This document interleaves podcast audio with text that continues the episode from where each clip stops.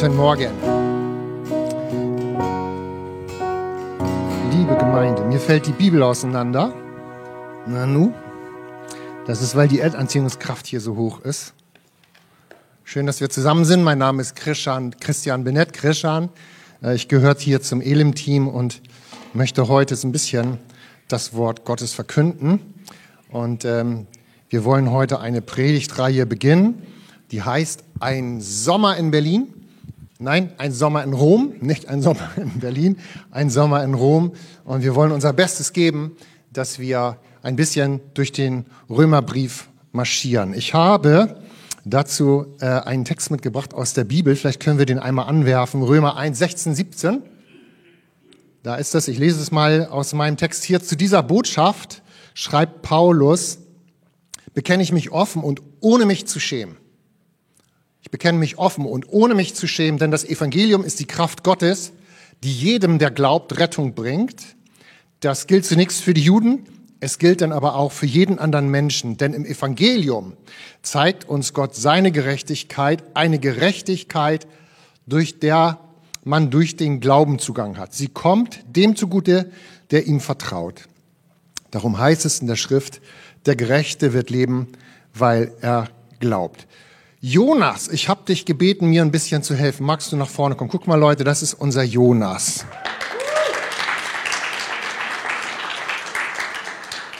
Das ist mein Ermittler. Also nur die ganz Alten unter uns kennen ja Aktenzeichen XY. Kennt jemand Aktenzeichen XY? Oh ja. Meine Frau und ich und unser Polizeihund Charlie sind also Mitarbeiter bei Aktenzeichen XY. Wir sind auch unter Vertrag und gucken jede Sendung. Und zwischendrin, das ist ja so eine Ermittlungsserie, wo echte Fälle verhandelt werden und bekannt gegeben und dann wird sofort gefahndet. Und so nach einer Dreiviertel Zeit dieser Sendung, dann kommt Alfred Hettmer. Noch, kennt jemand Alfred Hettmer? LKA München. Und der gibt die Zwischenergebnisse bekannt. Und dann ist immer spannend. Haben wir schon was erreicht? Konnten wir schon einen verhaften? Ist schon was aufgeklärt? Suchen wir noch? Du bist sozusagen mein Alfred Hettmer heute, Jonas, obwohl du den gar nicht kennst. LKA München? Nee, Elim Gesacht. Aber gut, wir wollen den Text ein bisschen untersuchen und ich möchte einmal beten zu dir, Jesus, dass wir fröhlich dein Wort teilen, also richtig fröhlich, mit Freude, mit Spaß, mit Gelächter, mit dir zusammen sind, Jesus, ähm, und doch eben auch versuchen hineinzukommen in das, was du für uns hast. Du bist so vielschichtig und so kraftvoll.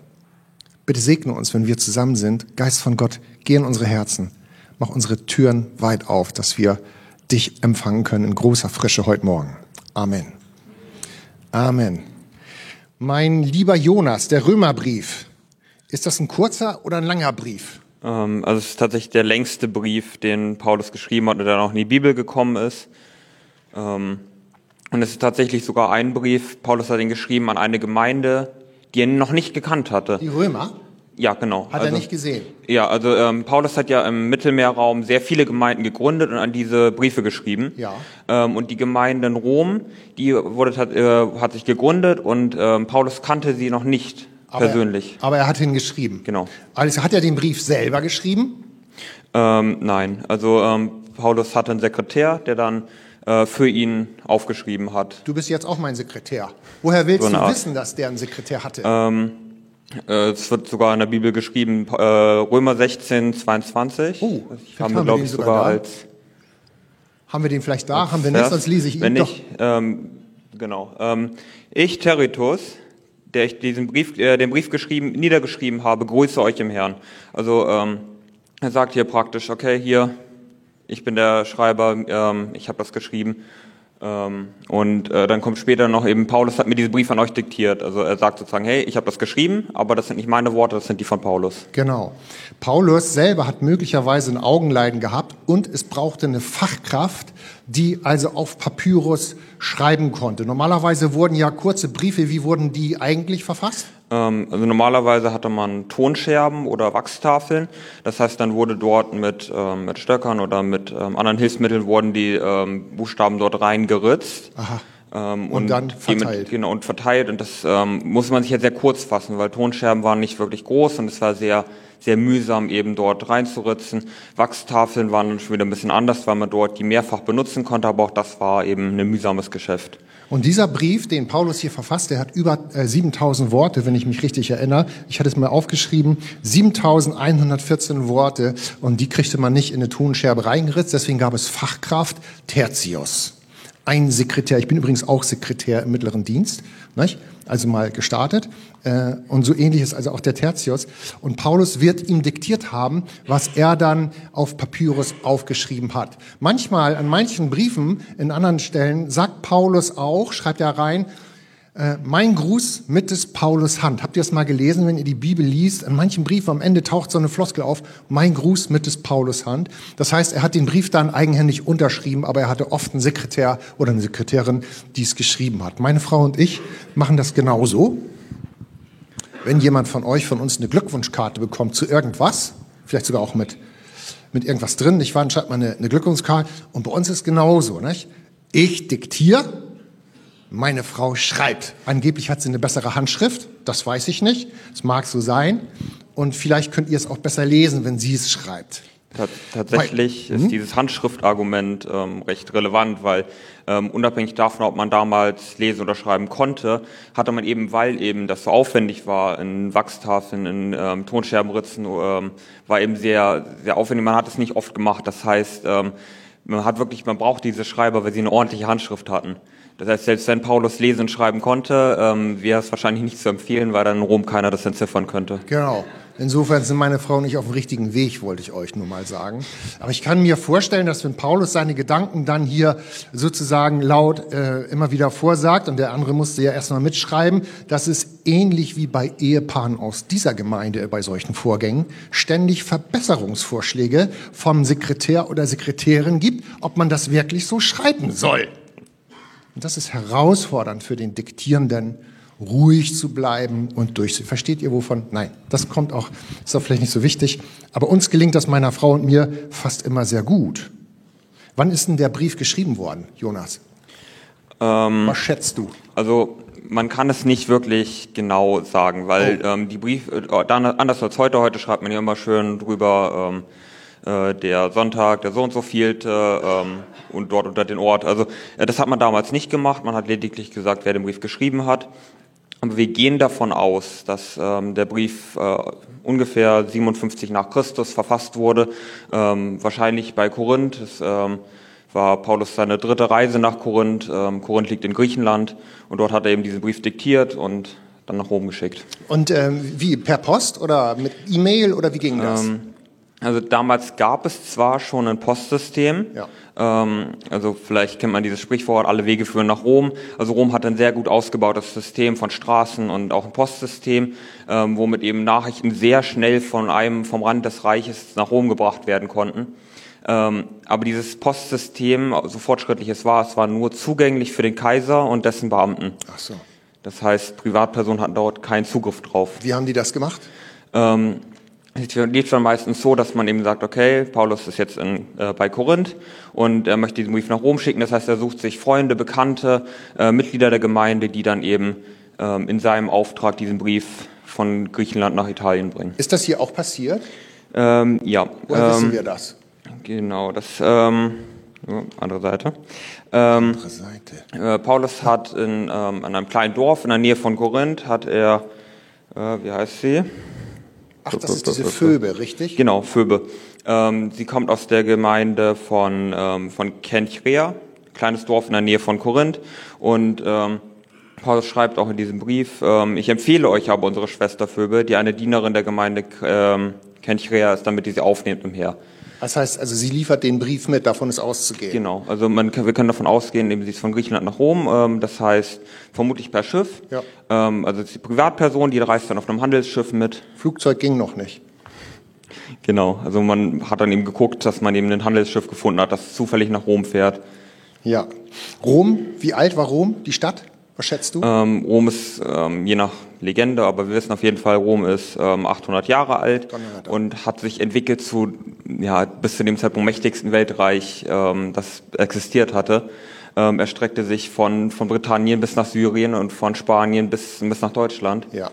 Und die Stadt Rom, wie viele Leute lebten da? Was schätzt man? Ähm, ganze eine Million Einwohner. Eine also Million Einwohner. Eine der ersten Millionenstädte. Wenn das eine Million Einwohner hat und Paulus schreibt jetzt einen Brief an die Gemeinde in Rom, gehe ich davon aus, das war so eine coole Kirche wie die hier, wo dann alle sich getroffen haben, oder wie stellen wir uns das vor? Ähm, ganz, ganz im Gegenteil. Also die, ähm, die Christen in Rom waren in sogenannten Hauskirchen organisiert. Aha. Das heißt sehr dezentral. Ja. Ähm, anders war das auch gar nicht möglich. Ähm, denn ähm, die äh, Christen wurden, wurden teils schon verfolgt, aber vor allem, ähm, vor allem in Rom war das eben das Problem, weil man hatte dort Kaiser wie zum Beispiel den Claudius. Genau, genau, genau Claudius. Ähm, Claudius war ein römischer Kaiser, der sehr gegen alles Nicht-Römische war. Das heißt, jede, jede nicht-römischer Einfluss in Rom musste bekämpft werden. Ähm, und das heißt, die Kirche musste praktisch äh, aufgrund dieser, dieses ähm, ja, anti-ausländischen Sentiments sehr dezentral organisiert werden, weil eine, wenn alle Christen sich immer in einer großen Kirche treffen würden, dann wären sie ein sehr leichtes Ziel. Ja, also gehen wir davon aus, dass es viele Hauskirchen waren. Im Jahr 49 im Jahr 49 hat der Kaiser Claudius alle Juden aus Rom rausgeworfen und gesagt, ihr müsst gehen, weil euer Kult ist hier nicht geduldet. Und erst nach seinem Tod, ich meine, es war im Jahr 54, durften die Juden zurückkommen. Die Christen aber, die aus den Heidenchristen geworden sind, die blieben in Rom. Aber die Juden und auch die äh, äh, Christen, die also praktisch aus jüdischen Wurzeln Christen geworden sind, die mussten Rom verlassen. Und das ist so ein bisschen nach der Rückkehr die Situation, in die hinein Paulus diesen Brief auch ähm, dann schreibt. Mensch, Jonas, vielen Dank für die Zwischenergebnisse. Herzlichen Dank. Ich denke, das ist ein Applaus wert. Du hast uns sehr geholfen. Die Situation in Rom ist also die, dass es Christen gibt, die äh, aus den Nationen, also aus verschiedenen Völkern, wir Deutschen, ihr Perser, du Serbe, du Syrer, du bist aus den Nationen und ähm, bist Christ geworden oder kannst Christ werden. Und es gab eben auch die Menschen, die im Judentum als jüdische, fromme Leute erzogen worden sind, die eben auch Christ werden konnten. Und jeder bringt seine Kultur mit bis heute. In der Elimkirche Gesacht haben wir ähm, die gleiche Herausforderung, dass viele von uns möglicherweise mal ähm, hier in Deutschland erzogen worden sind mit bestimmten Werten, die sich auch auf den Glauben gründen, zum Beispiel vielleicht äh, aus dem katholischen Hintergrund kommen oder aus einem evangelischen, landeskirchlichen Hintergrund kommen oder aus einer dörflichen Tradition. Und das wirkt in uns stets mit. Andere kommen vielleicht aus anderen Ländern, aus einer anderen Kultur und dort wirken andere Kräfte in euch mit. Und wir treffen uns hier in der Elimkirche zum Gottesdienst und versuchen gemeinsam diesen Gott zu begegnen. Aber manchmal sind unsere Gefühle ganz unterschiedlich, insbesondere unsere frommen Gefühle. So kannst du die Situation verstehen, die Paulus zum Anlass hat, nach Rom zu schreiben. Denn die Hauskirchen beherbergen ja auch gemischtes Publikum, also Menschen aus Nationen, aber auch Christen aus den Juden. Sie alle haben erkannt, was das Evangelium kommt, ist, auf das wir wohl noch kommen. Aber die Kräfte, die in ihnen wirken, die müssen immer wieder auch zusammengeführt werden, damit es nicht zum Widerstreit kommt und damit es nicht zu Brüchen in dieser Kirche kommt. Das ist die Herausforderung, die bis heute ganz normal ist dass es nicht zu Brüchen kommt, sondern dass wir zusammenstehen in der Kraft seiner Liebe, im wesentlichen Einheit, im zweifelhaften Freiheit, in allem aber Liebe. Das frage ich nachher im Test ab. Diese drei Sätze bitte, ja? Im wesentlichen Einheit, im zweifelhaften Freiheit, in allem aber Liebe. Das Fundament. Paulus schreibt, wer ist Paulus? Römer 1, Vers 1. Paulus, Knecht Jesu Christi, berufener Apostel, ausgesondert für das Evangelium Gottes. Oh, wie ein schönes Wort, nicht? Das finde ich richtig gut, das fixt mich richtig an. Ich mag das, berufener Apostel, ausgesondert für das Evangelium Gottes. Oh, das sind noch richtige Haudegen gewesen früher. Und ähm, ich wäre auch gern so ein Haudegen. Manchmal bin ich es ja vielleicht auch. Paulus vermutet man ist im Jahre null oder etwa zehn nach Christus in Tarsus geboren. Seine Eltern waren Juden, besitzen aber auch das römische Bürgerrecht. Das hatten sie erworben. Und sie schickten ihn nach Jerusalem. von Tarsus nach Jerusalem und dort besuchte er eine Rabbinenschule, sozusagen ein theologisches Seminar. Es gab in der Zeit zwei große Lehrer. Der eine hieß Gamaliel, ein Bibellehrer, ein jüdischer Lehrer, der natürlich die Torah lernte, Bukturat, also Schariat, das Gesetz. Und es, ähm, Gamaliel galt als gemäßigter Lehrer, als ruhiger Lehrer, als zugewandter Lehrer. Der hatte den, die gleichen drei Sätze gesagt, die ich eben gesagt hätte. Es gab noch einen anderen großen Lehrer, eine große Torahschule neben anderen. Das war, soweit ich weiß, Hillel hieß der Mann. Der war ein bisschen härter, ein bisschen gesetzlicher. Da gab es ein bisschen mehr straffen Zucht drin, du. Du musst, du solltest, wir werden, wir wollen. Aber gar, ähm, ähm, ähm, äh, der Paulus ist gelernt bei Gamaliel, aber doch entwickelt er sich eigentlich zu einem richtig Hardcore-Pharisäer. Er lernt ein, ein Handwerk, das Handwerk des Zeltmachers. Aus seiner Überzeugung war der neue Weg, die Christen, zu denen wir auch gehören, das sind Feinde, das sind eigentlich Feinde des rechten Weges und sie mussten bekämpft werden. Und äh, er selber schreibt in der Apostelgeschichte, dass er die neue Lehre des Christus bis auf den Tod bekämpft hätte. Tatsächlich, er verfolgt Christen, wirft sie ins Gefängnis, lässt sie töten. Und es gab eben eine Begegnung, eine Begegnung im, im Leben dieses Menschen, die ihn völlig verändert hat. Äh, das ist in der Apostelgeschichte 9, Vers 3 nachzulesen. Auf einer Reise nach Damaskus erblindet er, weil er ein großes Licht äh, sieht. Das ertragen seine Augen nicht. Und er, die anderen Reisebegleiter nicht, aber er hört eine Stimme und Jesus spricht zu ihm, spricht ihn an, nennt ihn beim Namen und kennt ihn. Diese Begegnung verändert sein Leben. Was dein Leben und mein Leben verändert, ist eine persönliche Begegnung mit Jesus Christus.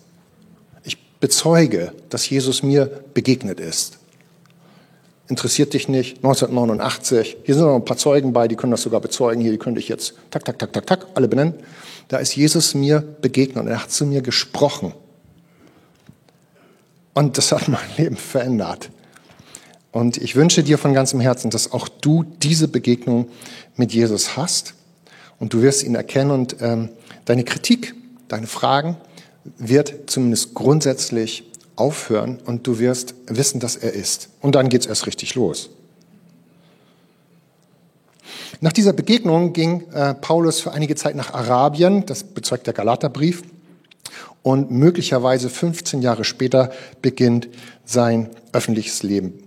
Er hatte sich ja den Römern so vorgestellt, dass er schreibt, Römer 1, Vers 1, Paulus, Knecht Christi, berufener Apostel, ausgesondert für das Evangelium Gottes. Wenn ich das so weglese, überlesen wir einen ganz wichtigen Aspekt. Äh, denn gleich im ersten Satz, im zweiten Wort, was dort eingeführt ist, haben wir Römer 1, Vers 1 an der Wand? Ja. Ähm, Dort beschreibt er, was ihn ausmacht. Er beschreibt nicht unbedingt vorrangig, wer er ist, sondern er beschreibt deutlich, wessen er ist. Nicht vorrangig, wer er ist, obwohl er es auch erwähnt, sondern vorneweg ist eine andere Bemerkung, nämlich wessen er ist, wem er gehört. Paulus, Knecht Jesu Christi. Ein anderes Wort für Knecht ist Sklave. Ich gehöre Jesus. Ich bin sein Knecht und ich gehöre nur ihm. Die Grundlage meines Glaubenslebens, mein Name ist Christian, ich gehöre in diese Gemeinde, ist das Wissen und die Überzeugung, wem ich gehöre und sie ist nicht vorrangig die, wer ich bin. Und so geht es uns in der Kirche hier. Wir identifizieren uns darüber, weil wir wissen, wem wir gehören, nach wem wir genannt sind wer unser Herr und Heiland geworden ist. Das ist Jesus Christus. Woher wissen wir das? Aus der Begegnung mit ihm. Das ist unsere Lebenskraft. Und dazu laden wir ein, dass auch du das entdeckst. Erst nachrangig bezeichnet er sich als Apostel, äh, ausgesondert für das Evangelium von Jesus. Der kennt sehr wohl seine Berufung, so nennen wir das. Und ich kenne meine Berufung auch. Ich kenne sie ganz genau und ich sehe viele Menschen, die kennen auch ihre Berufung hier. Aber was uns ausmacht, ist nicht vorrangig unsere Berufung, weil die sich verändern kann. und weil die auch ähm, vielleicht nicht mehr ausgeführt werden kann, weil stellt euch vor, ich würde mir die Zunge verletzen, könnte ich nicht predigen und dann wäre meine Berufung dahin, wenn ich nicht predigen kann. Das ist vielleicht ein Teil meiner Berufung. Also in deinem Leben können Ereignisse eintreten, die dich aus der Barmen werfen, Krankheit oder so. Und es wäre dann fatal, wenn du nicht wüsstest, Punkt eins, wem du gehörst. Das bleibt. Amen. Deine, dein Wissen, wem du gehörst, das bleibt und das trägt dich durch. Unsere Berufung, Olli, kann scheitern, kann ändern, kann auslaufen, kann vertrieben werden. Aber wem wir gehören, nicht. Das ist mein Fundament. Nimm dir ein Beispiel an mir und an uns. Klär das ab, wem du gehörst. Wessen ist Paulus? Sprüche 4,32, das lese ich euch nur vor. Dort steht im Alten Testament, mehr als alles andere, behüte dein Herz. Denn von deinem Herzen sind die Ausgänge deines Lebens. Wem gehöre ich? Ich bin Kind Gottes, ich gehöre Christus. Das ist in meinem Herzen drin. Und das ist die Basis für mein Leben und auch für dein Leben. Mehr als alles andere behüte das. Paulus hat sich also völlig und ganz Gott ausgeliefert und nachrangig, äh, äh, dann nachrangig erst seine Berufung empfangen. Paulus war nicht nur jüdischer Lehrer, ein jüdischer Lehrer von vielen, sondern er war ein Hebräer von Hebräern, ein Pharisäer nach dem Gesetz. Wenn einer gemeint hätte, hat, dass er immer alles richtig gemacht hat in seinem Leben, dann war es Paulus. Er hat auf das Gesetz vertraut. In seiner Zeit vor der Begegnung mit Jesus, hat er immer richtig gebetet, er hat alle Gesetze angewandt und er hat sich da äh, nach Möglichkeit nichts zu Schulden kommen lassen. Das muss ihn enorm unter Stress gesetzt haben. Und er musste auch eine enorme Leidenschaft, ja fast eine Wut in sich gehabt haben auf die Christen, die wegen ihrer Begegnung mit Jesus und weil sie scheinbar wissen, wem sie gehören, fröhlich sind und unbedarft sind. Auch heute treffen wir Menschen, die manchmal richtig wütend sind darüber, dass Christen so unbedarft sind, also im Sinne von fröhlich unbelastet. Das Gesetz, das Paulus kannte, das machte ihn stolz, weil er dachte, er erfüllt es ja voll und ganz. Das Gesetz macht also stolz und überheblich. Schariat, wir kennen das auch aus muslimischen Ländern möglicherweise. Die Leute, die das halten, die fühlen sich möglicherweise besser. Das gibt es im Christentum genauso. Ich meine, heute ist Fastenbrechen, Eid, ne? Heute ist, glaube ich, doch das Opfer. Vielleicht weiß das jemand von euch. Äh, bei, genau, bei den Menschen, ja.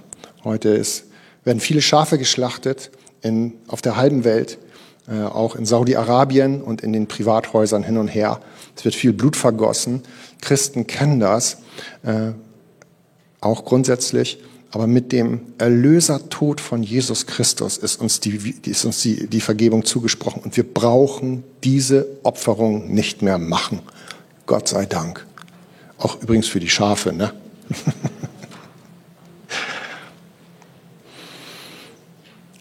Für Paulus muss das ein Riesenschock gewesen sein, dass er diesem Jesus begegnet und feststellt, dass all seine Gesetzlichkeit ihm nichts nützt. Das Gesetz macht stolz, das Evangelium aber macht bescheiden. Das Gesetz macht stolz, das Evangelium von Jesus aber macht mich bescheiden, demütig und dankbar. Stimmt das? Es zieht ein in unser Leben die Fähigkeit zur Dankbarkeit und zur Demo. Das ist ein Schatz, der in mein Leben und in dein Leben eingezogen ist.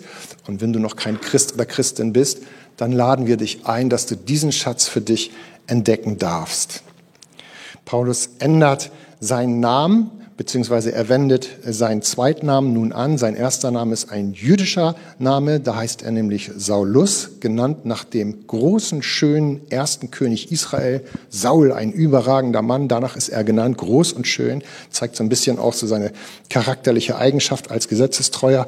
Und er nimmt dann sein benutzt dann überwiegend seinen römischen Namen, der heißt Paulus, was zufällig übersetzt bedeutet der Kleine der Kleine. Jetzt wird er also vom Großen zum Kleinen. So ist es mir auch gegangen. Aber er ist eben demütig und glücklich. Und er steht fortan mit seinem ganzen Leben für die Botschaft, die er predigt. Diese Botschaft nennt man Evangelium.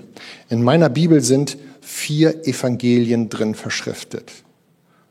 Matthäus, Markus, Lukas und Johann samt den Taten der Apostel unter allem vorne an.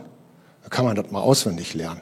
In den alten Bundesschriften merke dir der ersten Stell, Mose, Josua, Richter, Ruth und zwei von Samuel. Dann geht's weiter, aber das sage ich euch jetzt nicht. Das müsst ihr selber rausfinden, habe ich nicht vergessen. Wir haben also vier Evangelien. Was bedeutet das? Römer 1, Vers 16, dort predigt und schreibt Paulus, diktiert seinem Tertius, das wissen wir von Jonas. Dort steht, Römer 1, Vers 16, zu dieser Botschaft bekenne ich mich offen und ohne mich zu schämen. Denn das Evangelium ist die Kraft Gottes, die jedem, der glaubt, Rettung bringt. Dies gilt zunächst für die Juden, danach aber auch für jeden anderen Menschen. Warum schreibt er, dass man sich schämt fürs Evangelium? Was geht in Paulus vor? Erstens, wofür man sich schämen kann, tatsächlich ist die Tatsache, dass man etwas unverdient bekommt. Vergebung. Du bekommst es unverdient. Dafür Du wirst unverdient gerettet. Das heißt, dass wir vor Gott nichts Gutes vorzuweisen haben, was wir irgendwie auslösen, bezahlen. Das ist keine Belohnung. Es ist ein unverdientes Geschenk. Und jeder, der sich zum Evangelium stellt, bekennt, ich habe es nötig. Ich brauche es. Ich muss es für mich haben. Das ist Grund zur Scham in der Welt, in der wir heute hier leben, genauso wie es damals war. Es könnte ein Grund sein, dass man sich schämt. Das Evangelium weiter sagt, dass Jesus am Kreuz gestorben ist, und zwar für meine Schuld. Heute leben wir individuell und für uns moderne Menschen ist das ein Denkschritt, den wir nicht gerne gehen. Die Bibel bezeugt in ihrem Wort, äh, dass das Wort vom Kreuz eine Torheit ist für die Nation und ein Ärgernis für die Juden. Niemand von ihnen glaubt, dass jemand sich kreuzigen lässt für einander. Deswegen wirkt dieses Evangelium manchmal so radikal unglaubwürdig, dass man denkt, dafür schäme ich mich. Aber Paulus sagt, ich schäme mich nicht. Ich habe es notwendig gehabt, dass der für mich äh, gestorben ist. Und der dritte Punkt, den ich anführen möchte, warum man sich schämt, ist, dass man sein Vertrauen auf Gott setzt und nicht auf die eigene Kraft. Ich habe jetzt ein Formular bekommen gestern mit der Post von der Versorgungsausgleichskasse aus Kiel. Kennt die jemand? Kriegen wir Beamte. Ich bin im Hauptberuf Beamter. Und da sind drei Seiten, wo ich erklären muss, wann ich meine Kinder wie, auf welche Art und Weise erzogen habe. Das gilt wahrscheinlich für die Rente oder so. Oh, ich mache ja auch, schicke ja auch mal Formulare raus, aber so schlimm wie die schicke ich nicht raus. Ich habe das nicht verstanden. Und dann steht zum Glück, dass ich die Frau da anrufen kann und fragen kann, was die überhaupt von mir will. Ich schäme mich nicht. Obwohl ich doch eigentlich Profi sein müsste, als Beamter jedes Formular müsste. Aber ich schäme mich nicht. Ich rufe die an und frage, ich weiß nicht, was das bedeutet. Paulus schämt sich des Evangeliums nicht, obwohl er eigentlich Theologie-Profi ist. Das griechische Wort Evangelion äh, bedeutet äh, wortwörtlich übersetzt die gute Nachricht. Es kommt aus dem Griechischen und wir sprechen es aus Evangelium. Es hatte eine bestimmte Bedeutung, das Evangelium. Und zwar bezogen auf den Kaiser in Rom, den jeweiligen Imperator. Es kam immer über die Hauspost, so wie Jonas es beschrieben hat, wurde ins Reich verkündet. Wenn der Kaiser einen Sohn bekommen hat, dann wurde Evangelium, Evangelium verkündet einen neuen Stadthalter gekriegt. Ich weiß gar nicht, wie viele Frauen der hatte. Also es könnte durchaus sein, dass öfter als einmal im Jahr so eine Nachricht rumging. Ich vermute das. Und das zweite Evangelium, was immer verkündet wurde, mit Herolden vorgelesen wurde, war, wenn wieder mal ein Krieg gewonnen worden ist, ein Kampf. Rom war ja Militärmacht. Und diese beiden äh, Botschaften, die nannte man ganz normal Evangelium. Und die Bibel und Paulus und die Schreiber beziehen dieses Wort jetzt auf sich. Das ist ein ganz schön dickes Ding, dass sie es machen, dass sie es für sich benutzen. Und zwar für sich im Sinne und sagen, das Evangelium ist erstens, uns ist ein Sohn geboren. Jesus Christus. Weihnachten. Hat viel mit Evangelium zu tun. Weihnachten hat mit Evangelium. Uns ist ein Sohn geboren. Das ist die Botschaft, die wir immer wieder verkünden. Meistens am 24.12. und so weiter und in der Adventszeit äh, zuvor. Und dieser Jesus hat einen Sieg errungen. Evangelium. Er hat einen Sieg für dich und für mich errungen, nämlich dass wir Frieden haben können mit Gott und äh, wir in seiner Kraft äh, zu, zu Hause sind. Seine Geburt in Bethlehem und seinen Sieg auf Golgatha, so sagt man heutzutage, sind das wahre Evangelium und ich schließe mich dem an, weil ich ihm begegnet bin. Evangelium ist keine Aufforderung. Ist keine Aufforderung. Evangelium ist keine Aufforderung im Kern. Ist auch keine Anweisung. Ist auch keine Androhung. Du musst. Nein. Kurz und knapp. Nein, ist es nicht. Evangelium ist eine Nachricht. Die gute Nachricht. Tagesschau, 20.15 Uhr, Bing Bang Bong, Evangelium, Jesus ist geboren, er hat den Sieg errungen. Guten Abend, meine Damen und Herren, auf Wiederhören. Das könnte man in 60 Sekunden fertig machen. Evangelium ist nur die Nachricht. Kein Regelkatalog an dich und an mich. Es ist die Nachricht, dass Jesus für dich und für mich gestorben ist. Und es ist eine Nachricht, die man glauben kann oder nicht. Die man glauben kann oder nicht. Gott hilft uns, dass wir sie glauben können. Das Evangelium müssen wir also nicht durchsuchen nach den bestimmten theologischen Schlüsseln oder Geheimnissen, nach den besonderen Erkenntnissen, die sind sehr wohl drin zu finden, sondern dem, dieses Evangelium glauben wir. Es ist die Kraft Gottes. Das Evangelium ist die Kraft Gottes. So lesen wir es. Es ist Dynamis, Dynamit, Alfred Nobel. Das Evangelium ist die Kraft, die dich und mich rettet. Eine explosive Kraft, liebe Freunde.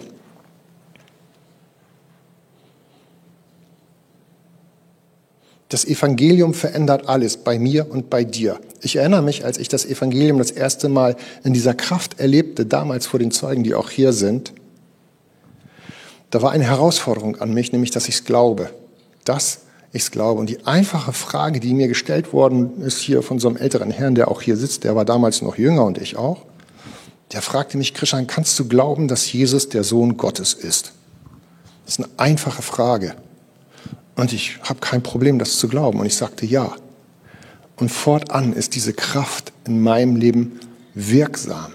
Kannst du glauben, dass Jesus der Sohn Gottes ist? Antwort ja, herzlich willkommen. Dann ist es gut, dann ist es gut. Das Evangelium ist bei dir angekommen. Und ein neues Leben beginnt, wenn Jesus dir begegnet ist. Im Evangelium, lesen wir im Römer 1, Vers 17, zeigt Gott uns seine Gerechtigkeit, eine Gerechtigkeit, zu der man durch den Glauben Zugang hat. Sie kommt dem zugute, der ihm vertraut. Darum heißt es in der Schrift, der Gerechte wird aus Glauben leben. Das ist ein alttestamentliches Wort aus Habakkuk. Der Gerechte wird aus Glauben leben.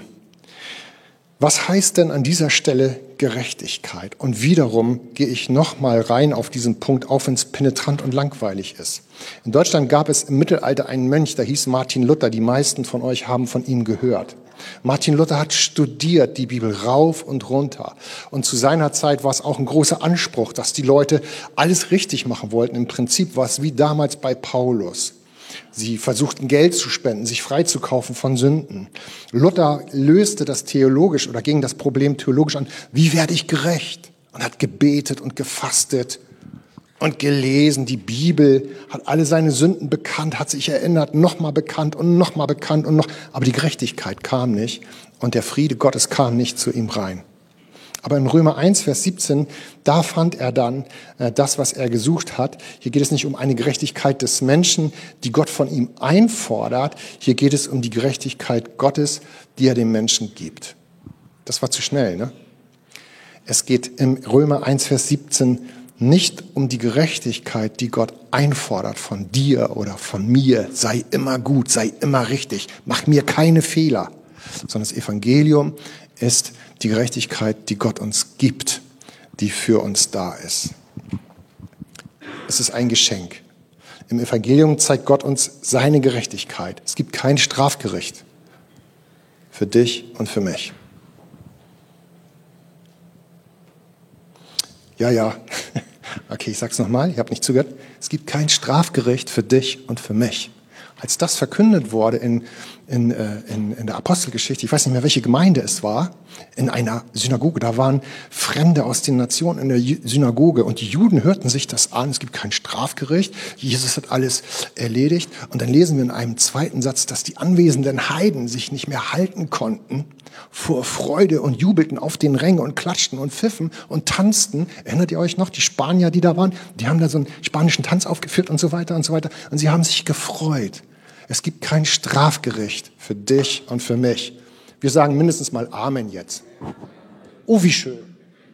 Es gibt kein Strafgericht für dich und für mich, wenn wir im Evangelium zu Hause sind. Wenn du Jesus begegnet bist, dann gibt es für dich und für mich kein Strafgericht mehr. Du musst nicht ständig beten. Dein schlechtes Gewissen ist nicht relevant, weil im Evangelium die Kraft von Jesus in mein Leben kommt und dein und mein Leben verändert.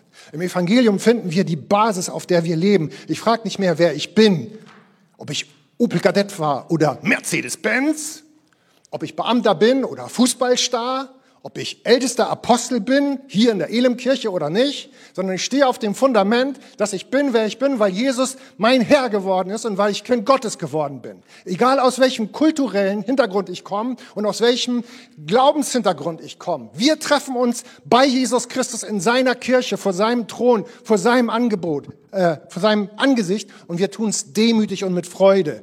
Egal, ob wir aus den jüdischen Glauben kommen, aus muslimischen Glauben kommen und erkannt haben, ob wir Katholiken sind oder waren oder Evangele, unsere, unsere, unsere Basis ist, dass wir wissen, wer wir geworden sind, Kind Gottes, weil wir dem Evangelium von Jesus geglaubt haben. Und es gibt uns Frieden und macht uns stark und bringt uns zusammen. Wir beten zusammen. Wir tanzen zusammen, wir sind glücklich zusammen und wir sind auch traurig zusammen, weil wir uns vor Gott versammeln und er ist gnädig. Und das Evangelium ist die gute Nachricht von Weihnachten. Kind geboren, Sieg errungen. Halleluja. Wir dürfen glauben. Gerechtigkeit heißt, dass es zwischen mir und dir jetzt Recht ist. Es ist Recht. Er hat es recht gemacht. Das Geschenk von ihm ist, dass er es recht gemacht hat. Es ist gut. Es ist Ruhe.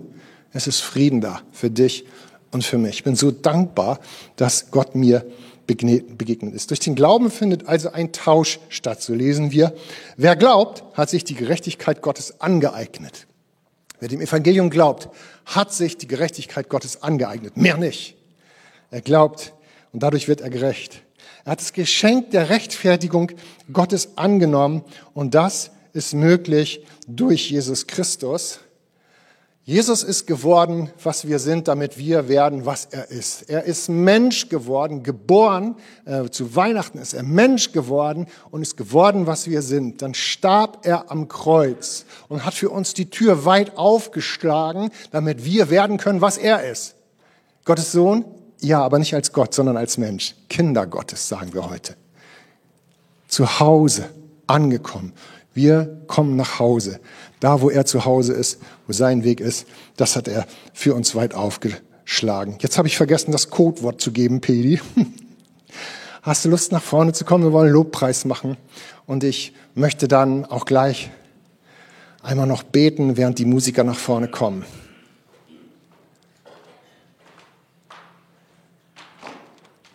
Wir freuen uns in dir, Jesus. Und wir bekennen das Evangelium von Jesus Christus. Wir lernen von Paulus, der immer alles richtig gemacht hatte wohl nach seiner eigenen Auffassung. Danke, dass wir durch dein Evangelium, durch, durch das, was du getan hast, wenn wir das glauben, wenn wir glauben, du bist der Sohn Gottes, auch wenn wir gar nicht alles verstehen, kommen wir in deine Gerechtigkeit. Bitte segne uns heute, begegne uns heute und entlass uns aus dieser Ungewissheit darüber, ob wir nun gut sind oder nicht gut sind. Führ uns hinein in deine Kindschaft in Jesu Namen. Amen. Liebe Freunde, wir haben gleich noch die Möglichkeit, hinten zu beten. Wenn du möchtest, in den Ecken können wir uns treffen und dann beten wir mit dir in Jesu Namen. Bis dahin.